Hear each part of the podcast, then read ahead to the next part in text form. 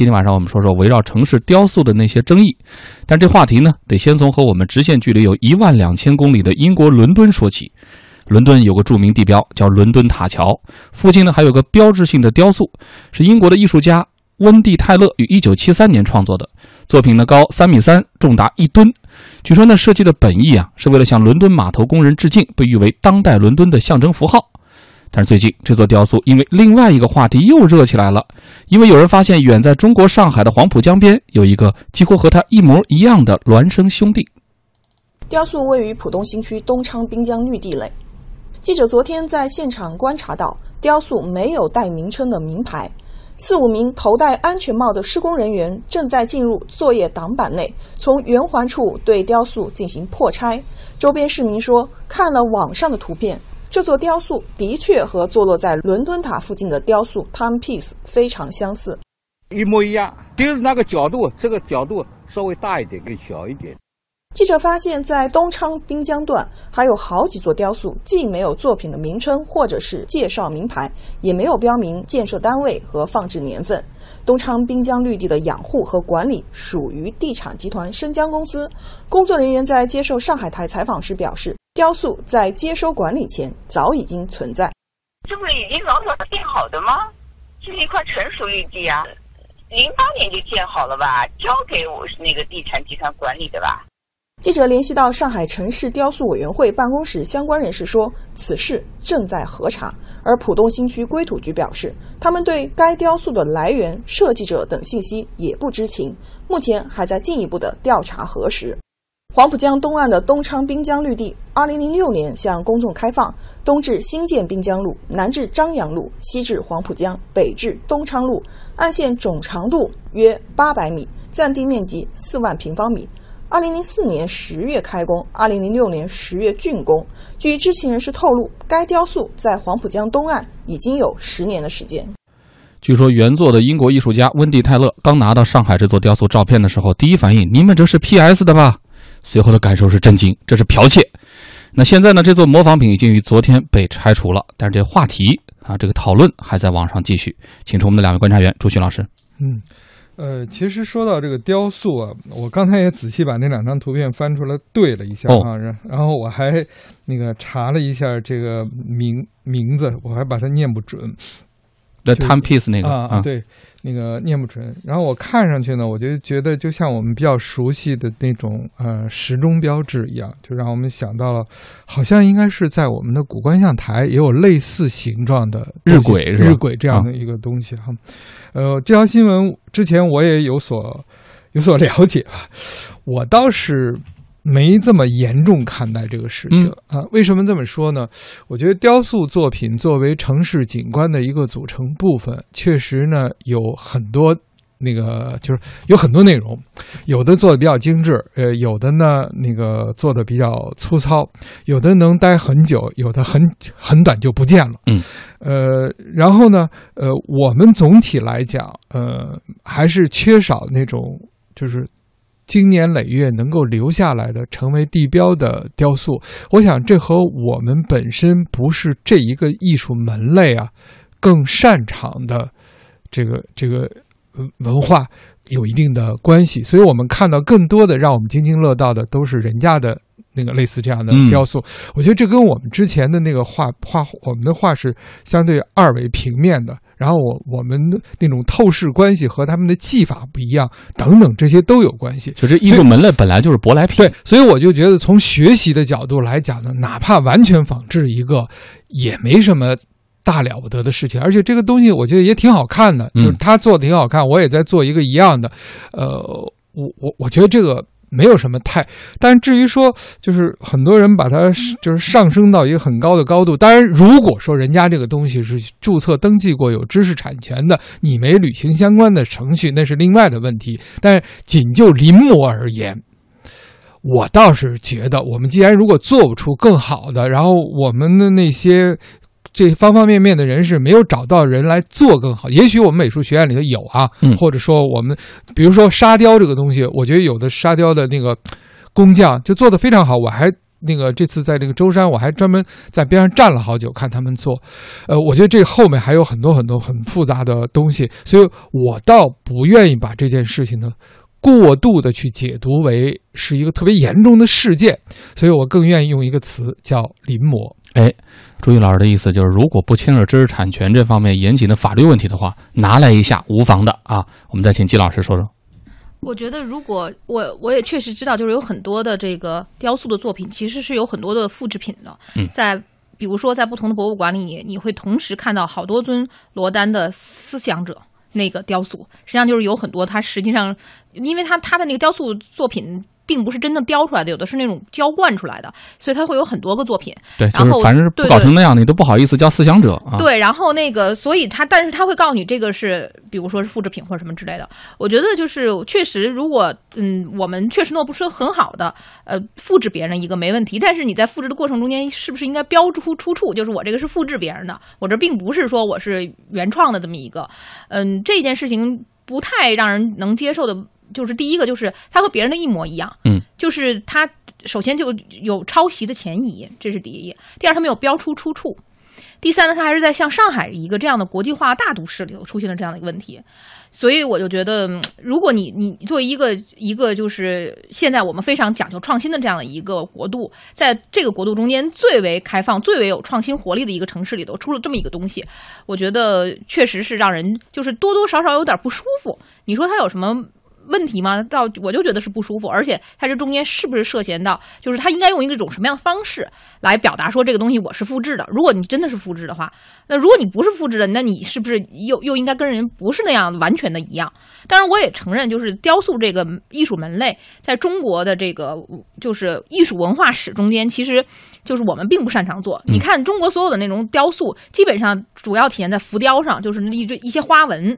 呃，纹饰，然后还有就是小型的雕塑，都不是特别的大。可能现在，嗯，最为我们津津乐道的，如果称之为雕塑的话，可能是兵马俑。你说兵马俑是纯粹的雕塑吗？它可能还不是纯粹的雕塑，它应该属于陶俑性质的。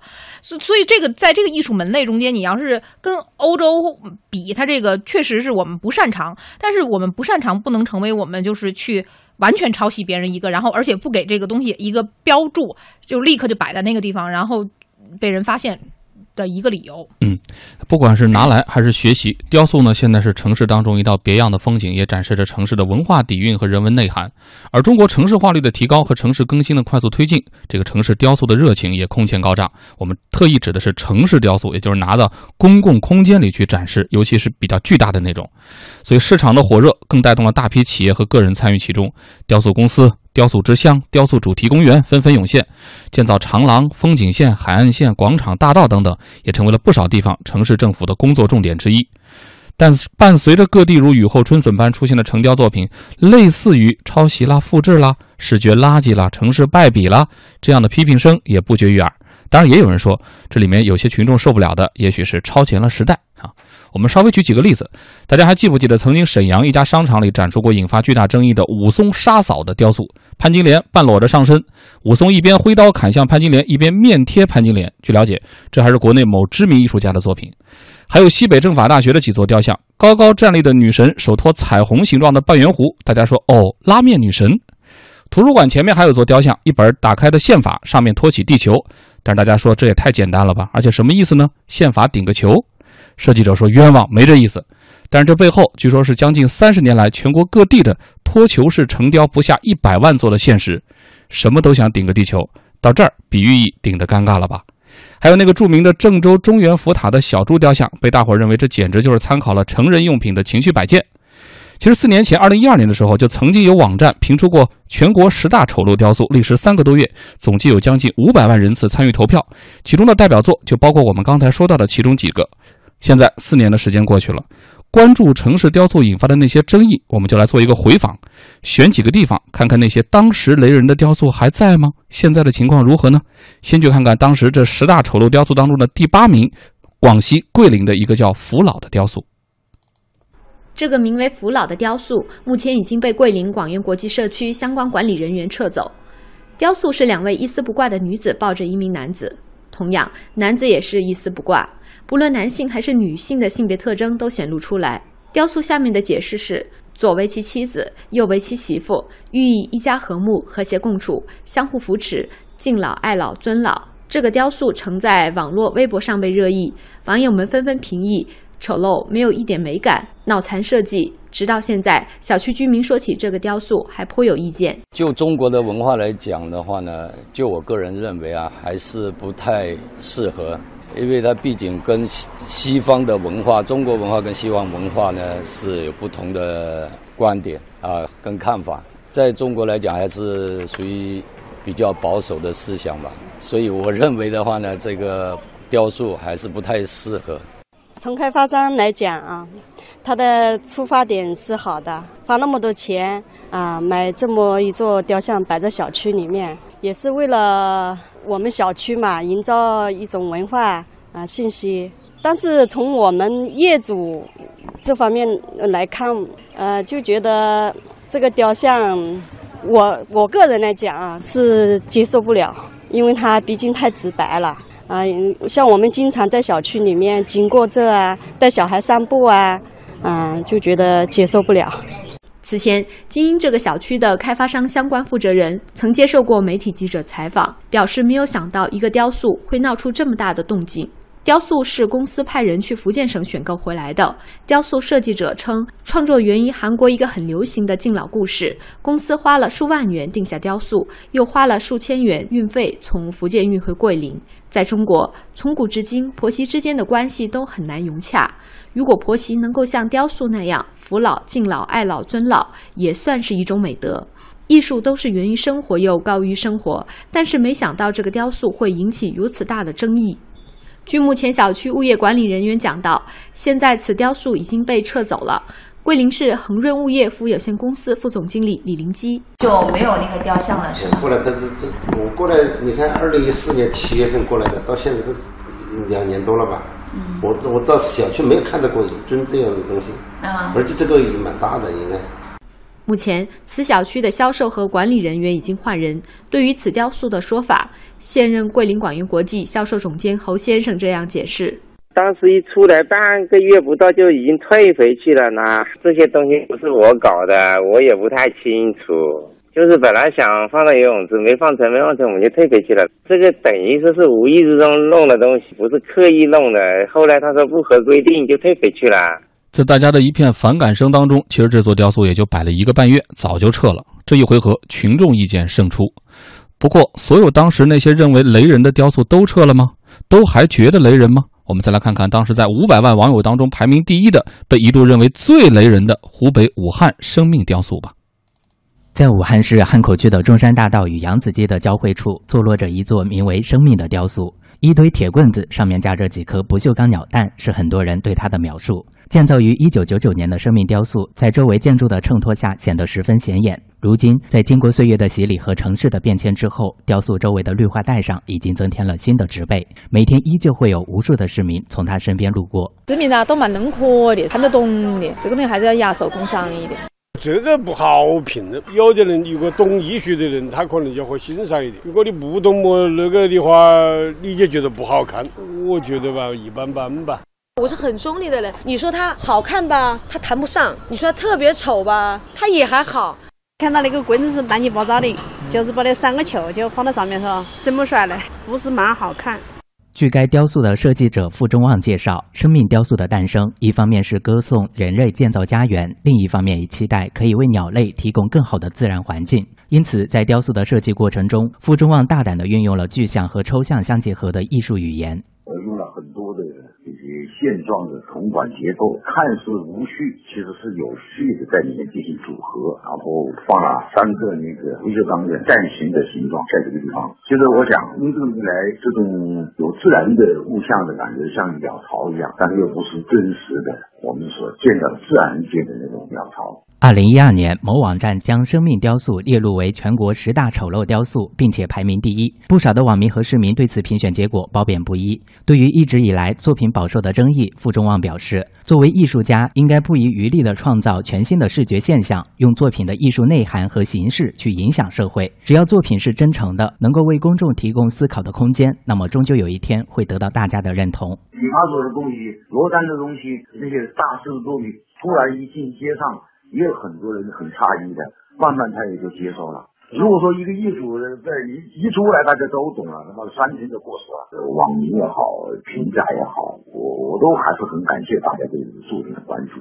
一座雕塑的存在，往往记录着一座城市的历史记忆。江岸区园林局相关负责人表示，他们将会一如既往地对生命雕塑进行定期维护。我们作为园林部门，不是去摧毁它，我们要保护，除非有更适合周边景观的，或者说更适合时代意义的雕塑。现在中山大道正在改造，而这个雕塑在整个改造方案当中仍然是予以保留。如果一个雕塑一出来就看懂了，那三天就过期了。哎，艺术家的话也很有启发哦。这回合似乎艺术家的坚持胜出了。那同样是曾经被公认为雷人的雕塑，有的早就扛不住撤了，而且大伙说撤得好；有的说坚持不撤那就对了。那这雕塑的美与丑到底应该谁说了算呢？看一看我们的微博互动平台，一条大河波浪宽说：城市雕塑啊，不应该成为少数人的孤芳自赏，应该符合公众的审美情趣。一味的求怪求洋，只会使所谓的艺术品走样变味儿。呃，天涯望博说，模仿也似乎是造假，怎么就不能自己创新呢？跟着人家屁股走后头走有意思吗？弄不好还要吃官司。这还是在说上海黄浦江边那个雕塑啊。他说得不偿失啊。呃，超级无敌斑斓大老虎，这应该说了一句反语。他说外国的嘛才是最好的嘛，国际形象的提升就要包容，把五大洲经典都集中在一块儿。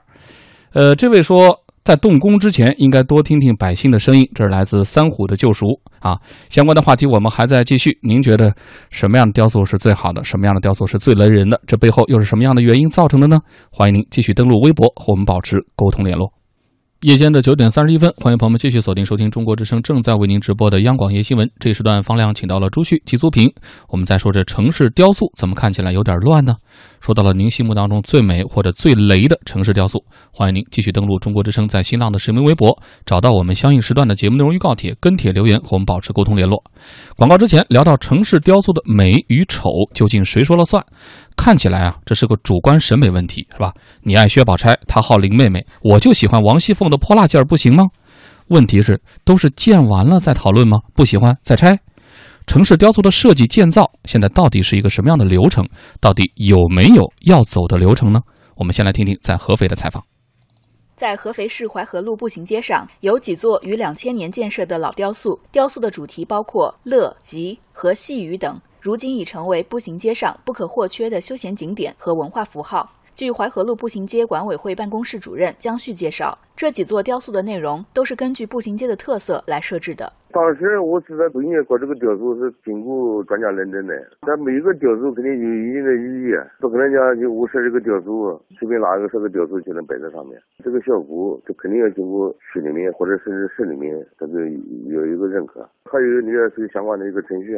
实际上，合肥市有不少著名的城市雕塑，如鲲鹏志、九狮雕塑，反映居民一家亲的雨水情雕塑，包括因胜利广场拆迁临时搬家的中国结雕塑，都是建设者精心。设计出的作品，体现了合肥城市发展的历史风貌。但不得不提的是，由于缺乏科学的规划和管理，合肥的城市雕塑良莠不齐。比如在寿春路桥建成之初，桥头曾立有两尊系着红领巾的男女少先队员石雕，本应活泼可爱的儿童形象，却比例失调，形同痴呆。这毫无艺术水准的两座雕塑，占据数年之久后才拆除。这两件作品并非雕塑家所作，而是出自外地工匠之手。不仅如此，城市雕塑的日常管理和淘汰也无人负责，基本处于放养状态。一些雕塑在放置一段时间之后就突然失踪，甚至相关部门也无法解释雕塑到底去了哪里。那么，城市雕塑的设置究竟需不需要相关部门审批？市规划局一位姓吴的工作人员告诉记者，目前合肥并没有专门针对城市雕塑的审批流程和管理办法。在我们规划通知里面没有单独提出来讲这个城市雕塑这一块是怎么审批，只是讲根据整个公园布局或者这种要竖一个，然后好几个部门审一下你这个雕塑的类型啊、什么方案那个都单独批，因为它不是建筑物啊。合肥的情况，起码政策是不能未批先建，得走程序。不过这个程序呢，并不是专门针对雕塑的，也没有什么专家委员会啊之类的来把关。但是你像建个公园啊，大概里面包括多少雕塑、什么风格，对口的部门还是会尽到审批义务的。当然，不是所有的城市都是这样的流程。在安徽滁州环城路上的一九一二街区入口处，矗立着一位普通老人的铜像。这是滁州首次为一名普通老人树立塑像，他便是滁州人熟悉的薄荷糖老人张志忠。这位诚信卖糖七十载的老人，早已深入滁城人共同的记忆中，凝结着这座城市的记忆。看到这尊塑像，老人们忍不住露出微笑。年轻人坐在塑像边合影，爸爸则指着铜像对年幼的孩子说：“这是薄荷糖爷爷。”滁州市民骆宇翔也看过很多城市的这个塑像，但是很少有给普通的一个老艺人啊，一个老百姓塑一个像的，感觉很欣慰。看到了这个雕像，就感觉回到了儿时的欢乐时光，又想到了那甜甜的薄荷糖的味道。可以说，薄荷糖老爷已经成为我们这座城市的文化的一部分。滁州一九一二文化街区企划部主任付小丹，他是跟着整个项目就是一起设计一起走的，当时是一起设计的，然后请的是呃南京美术学院雕塑雕塑系的那个老师，他们在外面有一个雕塑工作室，是他们来做的，然后经过提炼，然后围绕着我们。我们找到了几个点，然后做整体设计的一个设计理念。建设雕塑并不是想建就建，需要有详细的建设方案、设计方案等，向当地规划建设部门进行申请审批。安徽南安县规划建设局园林所金所长介绍：根据你这个雕塑质量，规划建设局来确认，呃，是不是需要上规委会？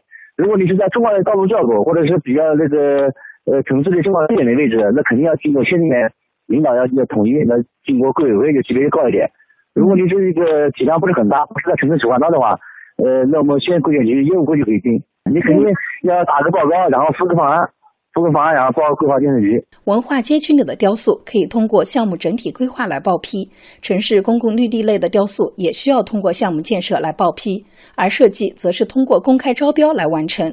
雕塑在故宫绿地上进行雕塑都是跟你项目捆在一起的，他这个项目肯定是经过县里规委会去的，另一个审批的一个流程啊。公园的设计一般都是都是政府委托这个有资质的设计单位设计的，一般都是大学的这个设计院比较多一点。设计院不是让去找哪一个大学的，设计设计是是通过招标的，不是让申请哪个学校的。我们现在很多项目它是有多个设计单位的。你看，同样是在安徽滁州的政策解读呢，就是要有详细的建设和设计方案，而且根据地段呀等等的不同分级审批，听上去井然有序啊。但是您知道吗？十年前，河南郑州就开始有自己专门的城市雕塑建设管理办法了，其中就明确所有城市雕塑都归市政管理，而且要提前报批，实行备案制和档案制。但是十年了，问到这个执行的效果，连主管部门自己都摇头。在河南郑州德化地下商业街，几处另类雕塑引得不少人驻足。关公骑着摩托车，秦朝的士兵手里拿着手枪或骑着赛车，民国老人拿着摄像机，这些古人穿越今天的场景，引得路人纷纷合影围观。有人觉得这是创意、有趣、好玩，也有人吐槽太恶搞。德化新街营销部负责人介绍，这几尊雕塑是他们设计后到外地的雕塑厂定做的。并没有去相关部门审批或者备案，摆放这些雕塑是为了迎合现代年轻人爱搞怪、喜欢玩穿越的心理。郑州市环境雕塑建设研究所相关负责人，他可能想通过这些艺术形式来展现一些呃空间呐，这个古今呐一些结合，它这是一种形式吧。但是呢，不管任何形式。呃，他首先应该让老百姓能够接受，广大市民呢是我们雕塑的一个重要的一个评论者，不能说呃搞得非常另类以后市民看不懂，或者是提出什么对传统的一些历史啊进行一些颠覆，肯定是不是特别好。二零零六年实行的《郑州市城市雕塑建设管理办法》明确，市政管理部门是本市城市雕塑建设管理的行政主管部门，统一组织管理城市雕塑建设，负责受理、处理公民、法人和其他组织对城市雕塑建设管理工作的意见和建议。城市雕塑建成后，建设单位应当建立档案，向市政管理部门备案，并将相关资料全部移交档案管理部门。郑州市城市管理部门相关负责人坦言，虽然有规定，但并没有强制执行。现行的这个建设管理办法里不需要审批的，因为现在国家没有相关的规定，所以说当时他定这个办法是想，就是一旦国家出台这个规定了，他就按这个办法执行。建成之后，他应当备案，但是事实上现在有很多他也不来备案。记者随后以要定做雕塑的名义联系了河南红邦园林景观工程有限公司，当问到是否需要先申办建设手续再动工建雕塑时，李姓经理表示。一般情况下做这种东西的话了，它是城市性标准性雕塑，包括是单位的一种标准性多，它对于城市的美观都起到一个很漂亮的作用。一般情况下，市政府不会管你的。如果你想做这个东西的话，我建议你先不要跟他打招呼，明白吧？你做上那之后了，直接装上弄。他如果说着了的话，你再说；说不着的话了，一般情况下没有人管的。我们做这么多的东西。郑州市城管部门有关负责人介绍说，早在2011年，他们曾对郑州市区内的雕塑进行过一次普查。数据显示，郑州市区共有六百多座雕塑，归郑州市城市管理局直接管辖的仅有九十二座。由于郑州市区雕塑建设单位较多，管养单位也不少，导致监管难度加大。该负责人表示，郑州市目前正在征集各方意见，对郑州市城市雕塑建设管理办法进行进一步修订，未来有望出台更加规范详细的城市雕塑建设管理办法。我建议你先不用跟主管单位打招呼，你明白吧？装上再说，只要没人议论，一般也没人管。我们都是这么干的，这是业内人士的这个教导或者说这个指路啊。听完了之后，我们两位观察员会有一些什么样的感受呢？朱旭老师。对，我觉得城市雕塑刚才一直在讲哈，它是城市景观的一个重要的组成部分。随着我们各方面的条件都在提高之后呢，我觉得大大大小小的城市都在这方面会有努力。但是它会分成大概两类吧，就是一类呢是由城市的管理方面的，呃，作为就整个城市的景观配置。来设置的，那么这个呢，一般来讲，它跟呃市民和公众的关系呢，要更加的紧密和直接。还有一类呢，是作为一定权属单位，哎，比如说在自己单位门口啊。或者说，在某一个那种，比如说地产项目的那个内内部啊，就是社区里面啊等等之类的，这这一类的，呃，还有一些学校内部的也会出现一些。我觉得这两类呢，呃，肯定在管理方面呢，应该是有所区别的。呃，我觉得这是首先要指出来的。第二一个呢，就是关于就是雕塑它如何来界定它的审美。嗯，我相我相信也是两个方面，一个呢是大众的感受，一个呢是艺术家的理解。所以我是觉得呢，在对于一些相对抽象，就是我们知道在雕塑的这个门类里头，有些就是做的很抽象，你看完以后不知道他说的是什么。呃，我觉得对于这一类的话呢，应该呢是呃由。一定的那个怎么说呢？有一定的那种包容度，前提是它不要产生过于明显的歧义，哎，文化上面的歧义啊，公序良俗的歧义啊等等，哎，他如果说不出来什么概念，我倒觉得让他在那儿待着，大家慢慢去理解接受就没有问题，就是底线之上的，是吧？哎，对对。然后再有呢，就是对于大众，就是对于普通市民，呃，喜闻乐见的一些雕塑。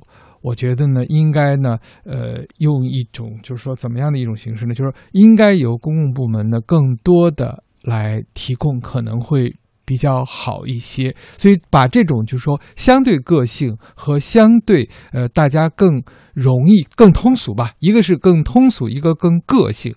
我们不要说它各色，嗯，把它有所区分开来，这样有一个什么好处呢？就是说，雕塑它作为一个艺术门类，它更多的时候吧，可能还真的不见得是人们都能够去理解它的作者用意的。所以，我们基于呃对雕塑从艺术角度的理解的话呢，我认为更多的它应该是去培养整个这个城市的审美。哎，我觉得把立足点应该是放在这里。当然，就说审美能力的提高和对城市本身的装点，有的时候会冲突，有的时候呢是可以一致。但是我们尽量在这个之间呢找到契合点。那么时间久了之后，因为雕塑的时间都是要要花放上很多很多时间的，呃，我相信可能一代人啊，甚至两代人过去之后，我们会看到我们自己的雕塑作品。成为地标。嗯，说到了这个阳春白雪和下里巴人，可以考虑一下分类管理，但是在管的过程当中，也要让他们逐步的起到一个引领的作用，哈，陶冶我们的情操，锻炼我们的审美。微博互动平台上，天王博说，文学艺术作品都需要不断创新，雕塑依然如此。如果一味模仿别人的东西，就会令人反感，久而久之就会失去其原有的价值。但是也有朋友说，啥也不懂的人，自然动不动就想超越经典，自以为很了不起。啊，懂得欣赏的人，自然是先会去模仿，力争从经典看起。你看，这大家的这观点还是有出入的哈。郑州一个好市民啊，这就说到了郑州德华步行街地下一层，他说他觉得就是其貌不扬，不伦不类，他是难看的掉渣，这是他的原话。华灯初上，愈夜愈美丽啊，雕塑应该符合大众审美，最好建设前啊向市民公示征求意见。大伙儿有哪些意见或者建议？您可以继续登录中国之声在新浪的视频微博，找到我们相应时段的节目内容预告帖，跟帖留言啊，说一说在这个雕塑的问题上您的看法。我们再请季作平老师。刚刚这个，呃，朱旭老师谈到了这个阳春白雪下里巴人怎么样这个找到一个契合点，确实现在是有争议的。就比如说主管部门就一定比艺术家设计者更懂艺术吗？所以很多人就说画出明确的底线就会可以了，也要防止干涉太多。当然，刚才上一时段我们不是讲到那个将近三十年来全国各地的那个托球式的城雕不下一百万座吗？为什么呢？说是这样表现所谓的大气啊、国际化呀，老百姓也看得懂，也安全好复制，最后它就变得不是艺术品了，而是很容易就被 copy 的商品了。我真心觉得，就是对于这样的一些城市，嗯，雕塑吧，应该还是说。几个基本的原则掌握了，剩下的还是应该放手让呃相应的，比如说建设方他们来负这个责任。为什么这么说呢？就是比如说有有有些东西，你说它好还是不好哈？嗯，大家都知道，在如果去过卢浮宫就知道，卢浮宫的的大门那儿会有一个玻璃金字塔。当时这个被玻璃金字塔是贝聿铭设计的，然后当时很多人就认为这个玻璃金字塔跟整个卢浮宫的这个整个风格非常非常不搭，认为它非常非常不好。但事实，它放了那么多年之后，大家逐渐开始去接受它了，觉得哎可以，而且有很多中国人去那儿还会拍照，专门就拍那个金字塔。所以艺术这种东西，有的时候就是真的是仁者见仁，仁仁者见仁，智者见智，就是你把它管得太死，反而不是特别，就是你也没法管，这是一个。那所以对于相关的监管方呢，我觉得他可能有几个，第一个就是你不能够抄袭。嗯，这个是一个他要管的。第二个呢，就是说你要安全，那别建出一个特别不安全的东西，哪天塌了砸着人了，你说这个也不合适。第二就是明显的不要违反公序良俗，就是特别特别恶俗的，或者特别特别就是一看就能怎么感觉，或者你适合放到这个教学办公室里，咱们前卫探讨一下的，就别放到公众空间就别放在公共空间里头。那么这样的你就掌握几个点，剩下的我觉得还是就是应该让这个建设方或者说相关的这个。经营者、拥有者，他们来决定到底应该做一个什么样的一个雕塑。而且，雕塑这种东西，就是还有一个，就是我觉得还有一个非常重要的原则是，这个雕塑本身需要跟它周围的环境相适应。这是一个，就是如果就是我们为了做一个现代化的、非常洋范儿的一个雕塑，而破坏我们原有的，比如说很古风古韵的一些东西，那真的就是得不偿失。你会发现，其实因为我们我们之前我曾经说过，就是我们的雕塑并不是我。并不是中国人所擅擅长的，中国人所擅长的那种呃建筑模式，或者可能它中间并不含有雕塑这么一样东西摆在那儿。那把那个雕塑摆在什么城市广场了，或者说进行装潢设计了，尤其是大个儿的哈，这个恐怕都是就都都是就是西方就是外来的文化就舶来品的一种一种展现的方式，在我们的这个人居的环境中间，在我们的传统中间，其实这种东西是很少的。嗯，所以如果我第一个就如如果我们为了放一个洋范儿的这样的一个雕塑，去破坏我们原来的这种很古风古韵的东西，我觉得这是得不偿失的。第二点就是我们在城市的这个建设和设计方面，能不能更多的体现出中国的一些传统的设计和方案，而不是就是说非要弄一个城市，怎么说呢？就是一个城市雕塑放在那个地方就好看嘛？比如说，我就非常呃喜欢去看那个大大大家知道吗？就在北京西单那儿有一个牌楼。据说它是雕塑吗？它不是，但是很多人游客会到那个地方去照相。我原来我以前不觉得，后来我发现很多就是尤其我外地一些朋友来了之后，就专门会到那个地方去看那个那个西单那个牌楼，然后大家会去看，然后会去会会去照相。我觉得有的时候就是城市里有很多东西没有必要非得弄一个雕塑在那个地方，完全可以选择一些其他的更有代表中国文化的这样的一些东西放在那个地方，可能也是为我们这些人所喜闻乐见的，很超。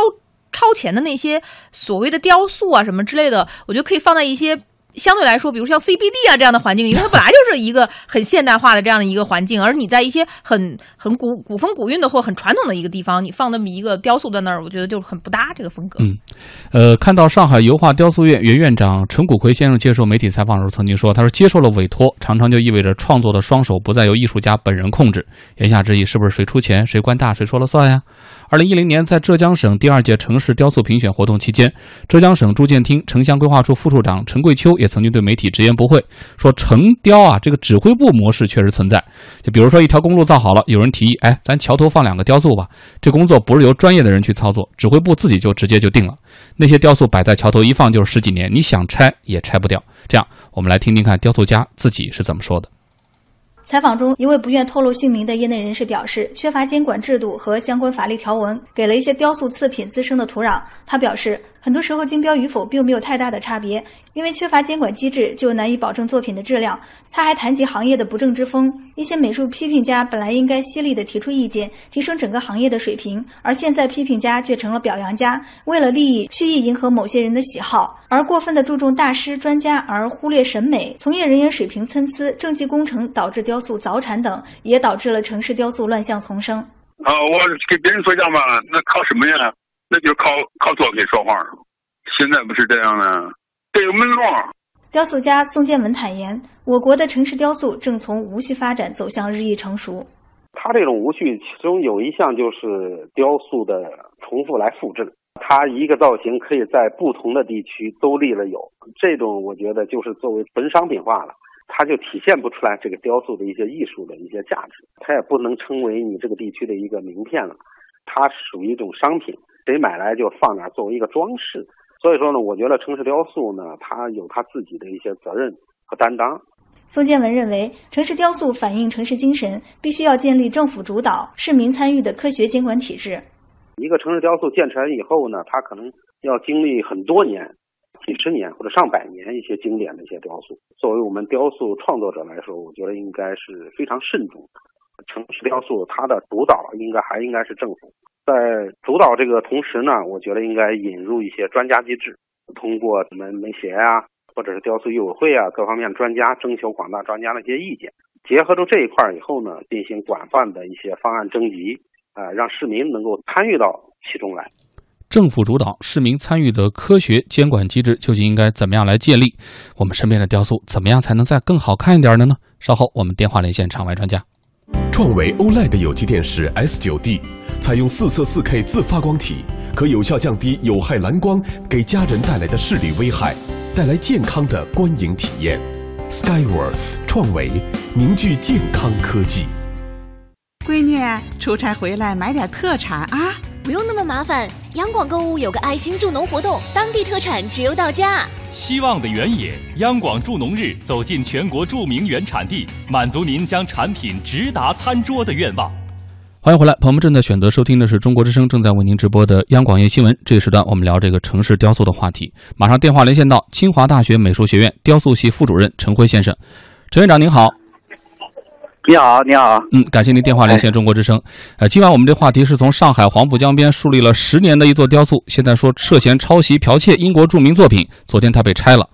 从被这个举报到拆除，反应很快，但其实立了十年了，而且到底谁设计的、谁建造的，一时半会儿现在还在查。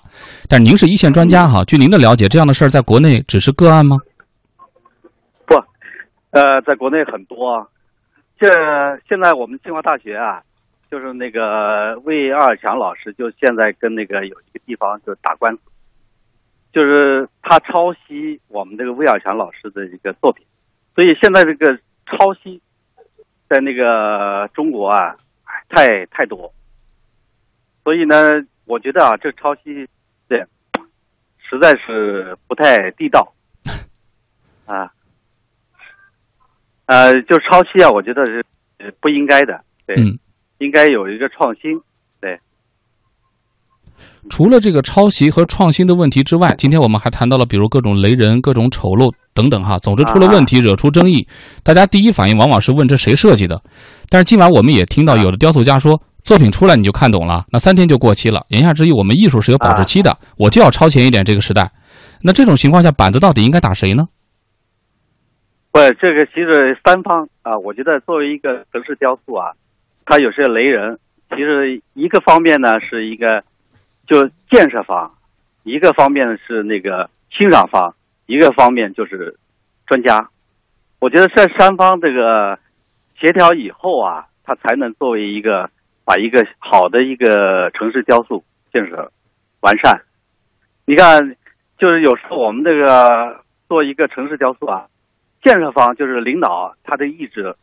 很强烈啊！必须要做什么东西，是吧？另外一方面呢，群众的审美也是很关键的。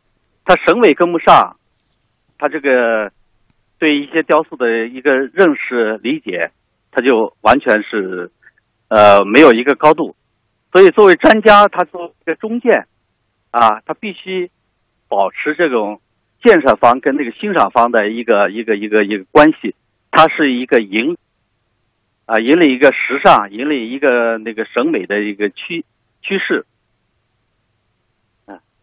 那我理解您的意思就是，上海油画雕塑院原来的院长陈谷奎先生说，接受了委托，创作的双手不再由艺术家本人控制，这是实际上应该是一个常态，是吗？不，这是一个常态。有一部分呢啊，是我觉得啊，我们最喜喜欢的碰上碰上一个什么呀？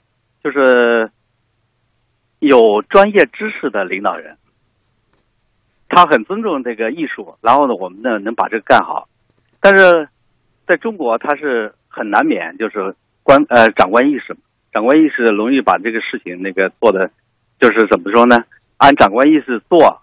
最后那个雕塑啊，做的就是比较那个，比较不太哎，怎么说呢？